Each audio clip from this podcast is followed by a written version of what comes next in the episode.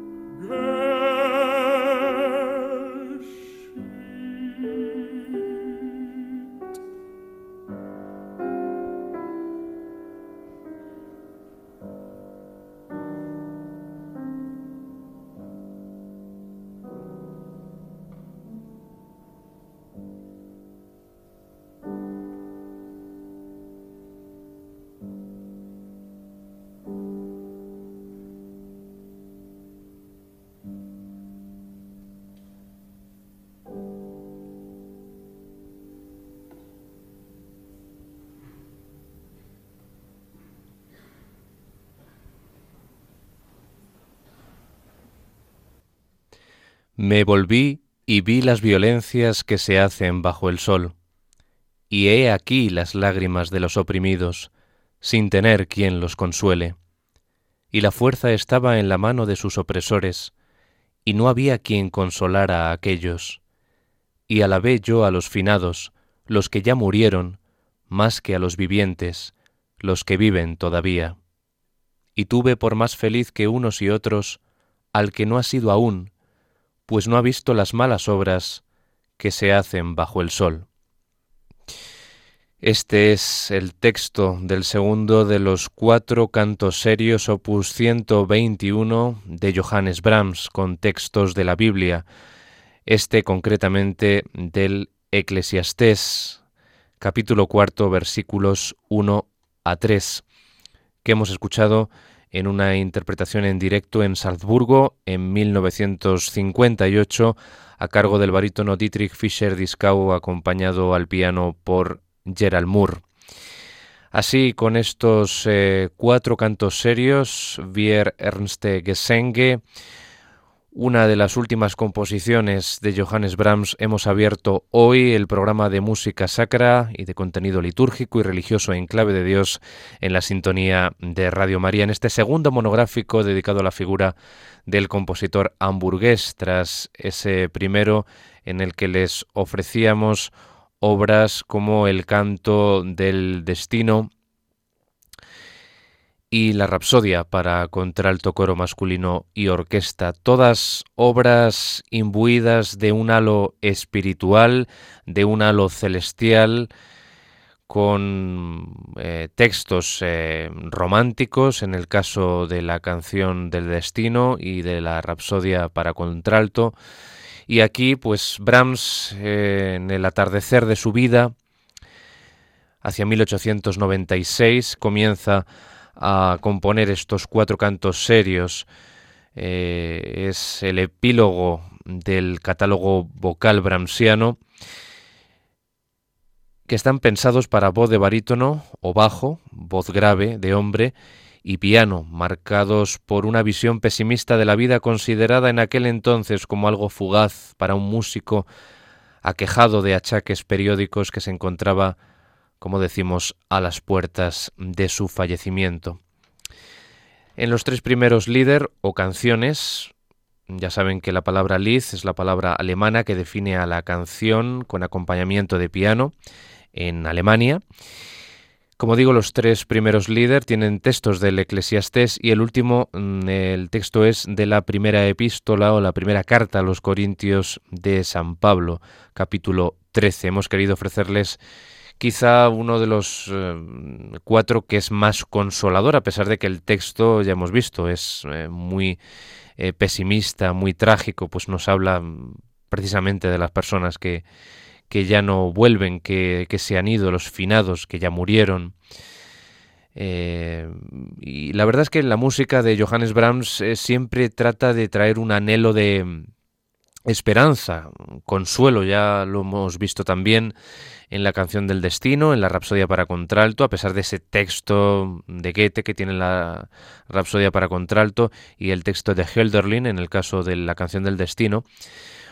Mm, textos muy pesimistas que nos hablan pues eh, de la muerte en eh, su sentido más eh, directo, pues Brahms, a pesar de todo en su música, pues trae esa esperanza, ese consuelo, em, una música pues que nos acerca a la espiritualidad celestial. Hoy, en este programa, segundo y último monográfico dedicado a las obras de cierta em, influencia religiosa o de cierto contenido espiritual en la producción vocal de Brahms, pues nos va a ocupar eh, una obra que, a pesar de su título, pues em, nos trae también ese anhelo de esperanza, que es el canto o la canción de las parcas, Gesange der Parzen, el opus 89. Es una composición con textos también de Goethe, un texto en concreto del poeta romántico por excelencia, al igual que la Rapsodia para contralto del propio Brahms que escuchamos en el programa pasado de Enclave de Dios. Y aquí estamos ante una nueva composición sinfónico-coral en la que las voces del coro pues van desgranando esas eh, palabras de Goethe. Al igual que otra obra sinfónico-coral, Nani, opus 82, el canto de las parcas, opus 89 del año 1882, es una creación centrada en la muerte. El canto de las parcas es una partitura en la línea del Requiem alemán, una composición que también nos va a acompañar, pues vamos a escuchar algún fragmento de esta magna obra de Brahms y mantiene también el espíritu del canto del destino que escuchamos en el pasado programa. En el canto de las parcas, Brahms aborda el tema del sino, de nuevo, de una forma abierta, pero huyendo de tremendismos, pues la música llega a adquirir una extraña dulzura. Terminado en 1882, este canto de las parcas recoge una combinación genial, ideal entre el Lied, la canción alemana por antonomasia, y la polifonía religiosa que caracteriza tanto a la canción del destino como a Nani, que son, por así decir, una trilogía, ¿no? Canción del Destino, Nani y este Canto de las Parcas, que es la última composición sinfónico-coral que escribió Brahms. Aquí volvemos de nuevo a la temática del canto del destino, contraponiendo la doliente condición humana a la beatitud de los dioses. Vuelve a hablar de los dioses en plural, la dimensión trágica del poema, su feroz eh, contraste entre dos mundos, que es intensificado en en la transposición musical, en lo que consigue Brahms a través de la armonía y las modulaciones, las tonalidades.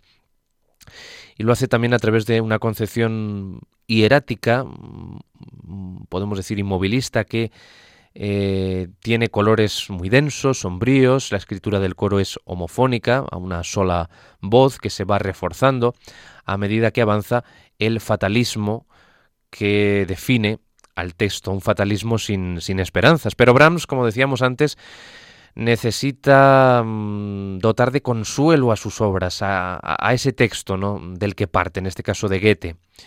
Necesita aquí la reconciliación que se produce en la tonalidad mayor, como pasaba también en la Rapsodia para contralto y coro masculino y orquesta.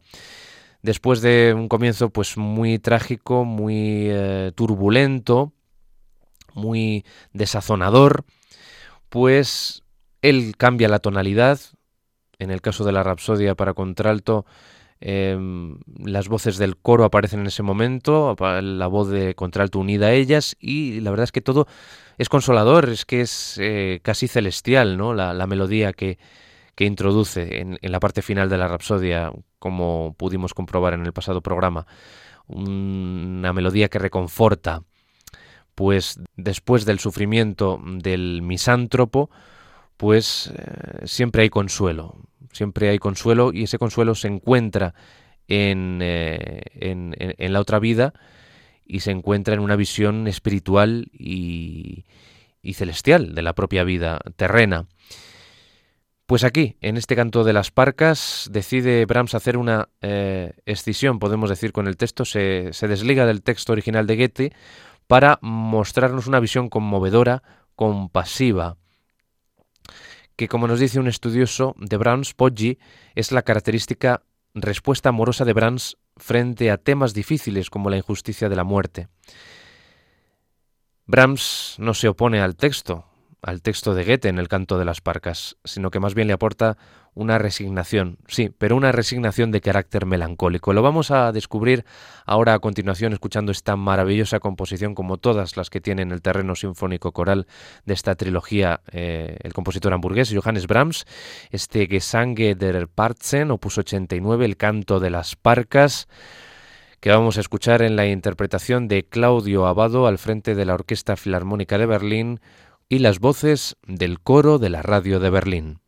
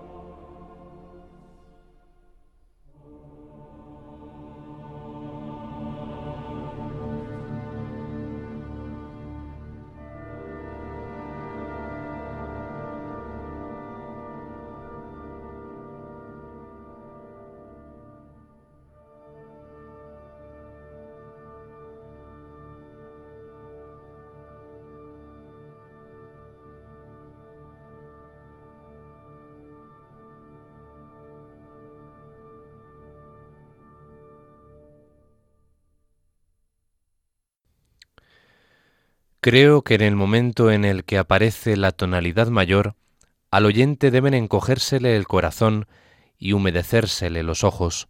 Pienso que sólo en ese momento puede advertirse el dolor de la humanidad en toda su dulce potencia cósmica. Esto se lo decía a Gustav Ophuls, Johannes Brahms, en una carta respecto a ese momento de cambio de la tonalidad menor a la tonalidad mayor en estas composiciones sinfónico-corales de su autoría. ¿Cómo es este ah, que acabamos de escuchar ahora? Gesang der Parzen, el canto de las parcas del año 1882, donde, a pesar del luctuoso texto de su poeta admirado Johann Wolfgang von Goethe, pues Brahms siempre no contradice, pero le da siempre una dosis, un atisbo de optimismo y de consuelo al texto, al texto oscuro y tenebroso, como pasaba también en el canto del destino o la canción del destino o también en la Rapsodia para contralto y orquesta, aunque en el caso de la Rapsodia para contralto el texto en sí mismo en su parte final ya era optimista. Y es que Brahms trata la idea de la muerte sin terror, con suavidad, ternura, melancolía, sosiego, consuelo.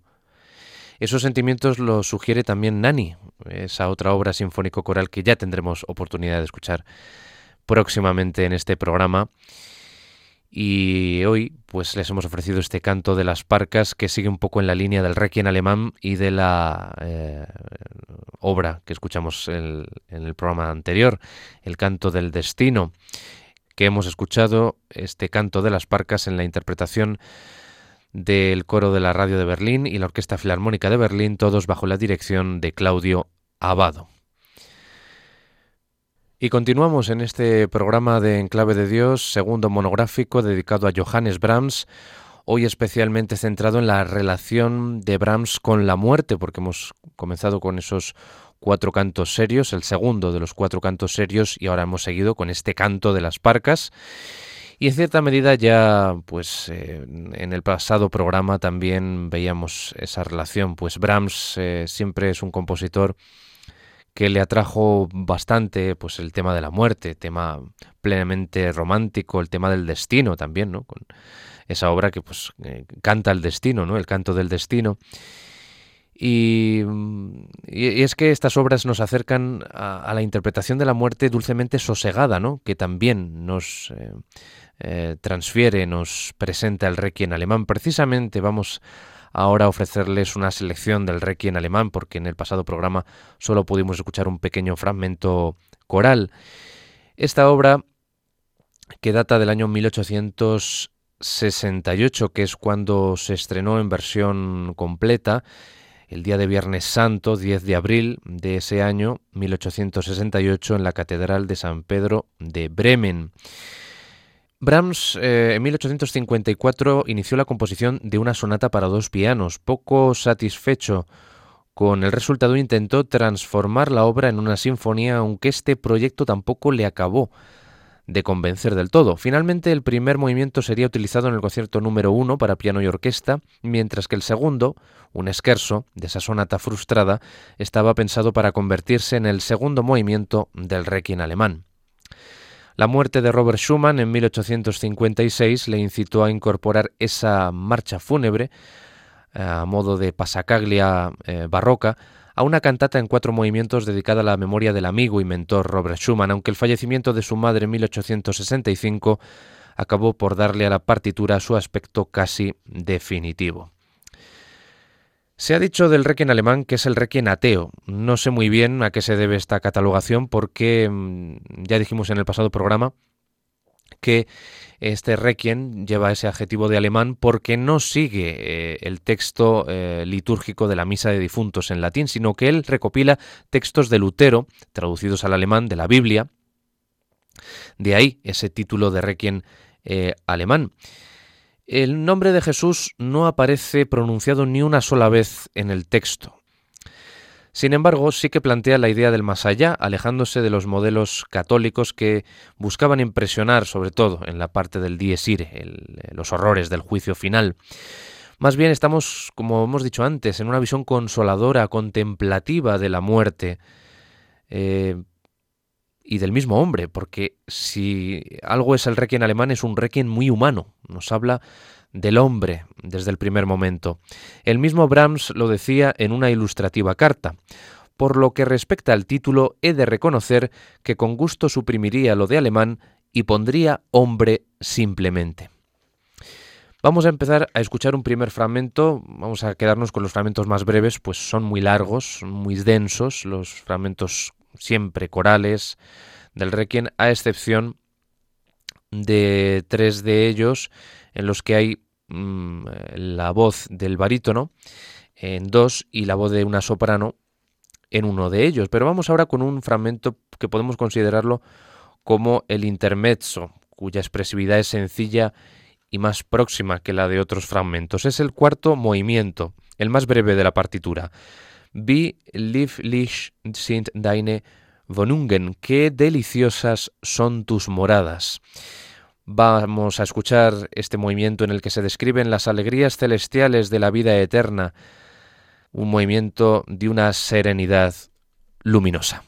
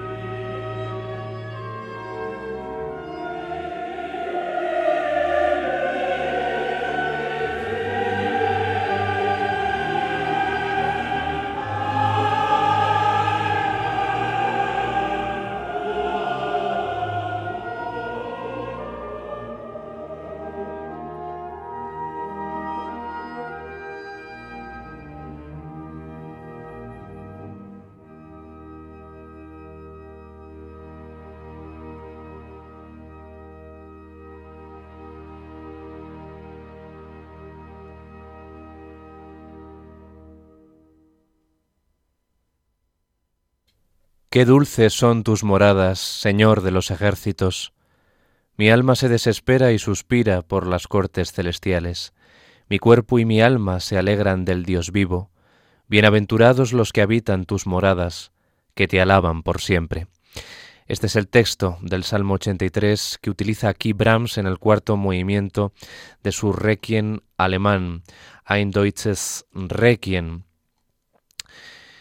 esta misa que no es misa, una misa que lleva el nombre de Requiem, pero que no está pensado ¿no? para ser interpretado en el funeral de ninguna eh, persona, no tiene propósitos exclusivamente litúrgicos, aunque se invoca el nombre de Dios y Brahms elige las letras de los textos de Lutero traducidos al alemán con minucioso cuidado partiendo de esa Biblia luterana, incluidos algunos escritos apócrifos. El propio Brahms designó esta obra como Ein Deutsches Requiem, o sea, un, un requiem alemán o una especie de requiem alemán, pues obedece a ese propósito de mm, catalogarla o configurarla como una composición de índole exclusivamente musical y ajena, por tanto, a la celebración litúrgica, a una misa propia de difuntos a pesar de que el requiem sea la palabra que designa a, la, propia misa de difuntos, el introitus de la misa de difuntos de la Iglesia Católica. Que hay un escaso número de veces que en su texto se menciona a Dios, o al menos eh, directamente, sí, pero no por ello podemos considerar a esta obra como una, una obra que no, que no es espiritual y nos habla de esas eh, maravillas celestiales. Vamos a quedarnos tras este cuarto movimiento eh, con el que añadió en recuerdo mm, de su madre fallecida, eh, Johannes Brahms. Es el quinto, en el que aparece por primera y única vez la voz de soprano junto a las voces del coro. Esta mm, eh, parte, este movimiento, se titula así también Vosotros sentís la tristeza. Ihr haft nun Traurigkeit, y de nuevo domina aquí el carácter intimista, realzado por la presencia de la soprano. En la parte final las voces de la solista y el coro se funden en una sola, estén muy atentos, eh, los dos. La una sobre las palabras os volveré a ver, ich will euch wiedersehen, y la otra sobre os consolaré, ich will euch trösten. Dos promesas diferentes que hayan un mismo tratamiento musical lleno de esperanza como vamos a comprobar a continuación.